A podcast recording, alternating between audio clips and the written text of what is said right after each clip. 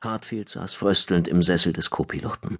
Er sah, wie sich direkt vor der Landefähre, in der er seine Staffel leitete, das Sprungtor auftat. Die Washington, die sie dieses Mal mit allen Gleitern und Landefähren durch das Sprungtor begleitete, flog direkt neben ihnen und erschien ihm wie ein gigantisches Ungetüm. Sie so nah zu wissen während eines Sprungs ließ ihn erschauern. Die winzigste Abweichung konnte die Auslöschung gleich mehrerer Gleiter und Landefähren bedeuten. Doch Forceman hatte recht. Stärke zu zeigen, indem sie die Aliens mit der Washington konfrontierten, war vermutlich die einzige Option, die ihnen noch blieb, um herauszufinden, ob John und seine Leute noch lebten. Dass die von ihm geleitete Aufklärungsmission so schiefgelaufen war, erzeugte jedoch ein flaues Gefühl in Hartfields Magengegend. Austritt, sagte Lindström. Die blonde Pilotin behielt wie stets einen kühlen Kopf. Da spuckte das Sprungtor sie auch schon wieder aus. Wie aus dem Nichts tauchte die Washington neben ihnen auf. Routiniert wich Lindström ihr aus. Hartfield an alle. Positionen einnehmen, befahl er an seine Staffel. Die Bestätigungen kamen im Sekundentakt herein. Hartfield hörte kaum hin, so beschäftigt war er damit, die Sensoren zu studieren. Die haben auf uns gewartet, stellte Lindström fest.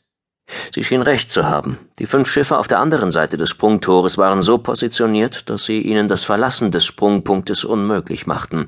Immer mehr blinkende Punkte erschienen auf den Sensoren. Lindströms Lippen wurden schmal. Das wird verdammt eng, Sir.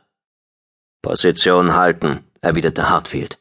Eine Formation blinkender Punkte wich aus. Aus den Augenwinkeln nahm Hartfield eine Explosion wahr. Auf dem Sensorenscreen fehlten plötzlich zwei Punkte. Im selben Augenblick eröffnete die Washington das Feuer. Sir, schrie Lindström.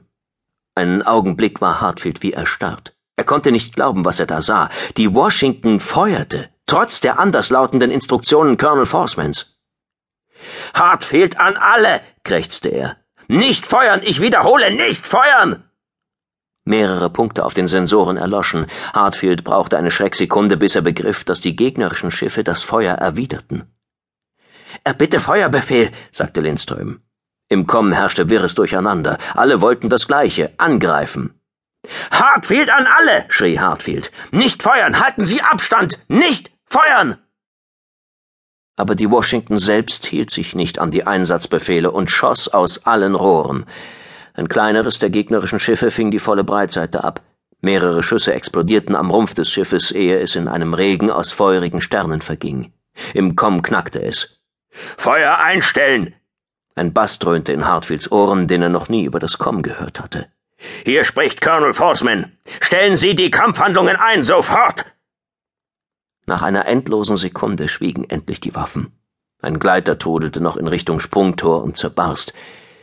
Dann herrschte geisterhafte Stille. Erstes Kapitel John?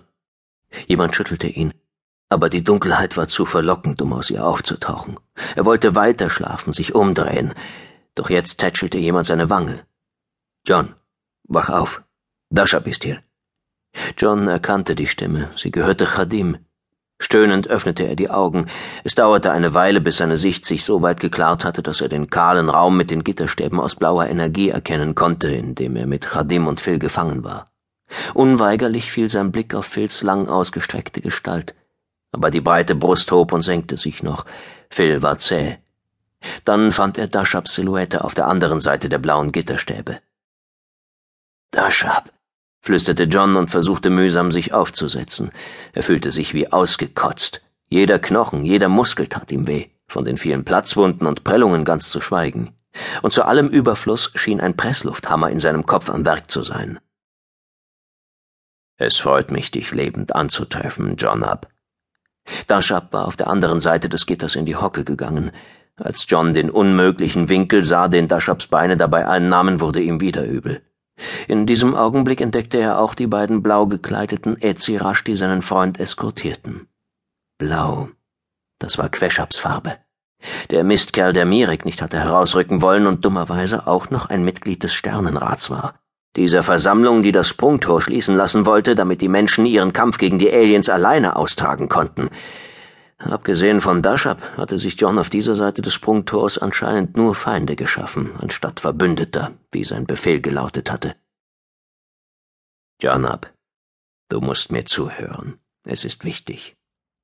John kämpfte gegen die Übelkeit an, die wieder in seiner Kehle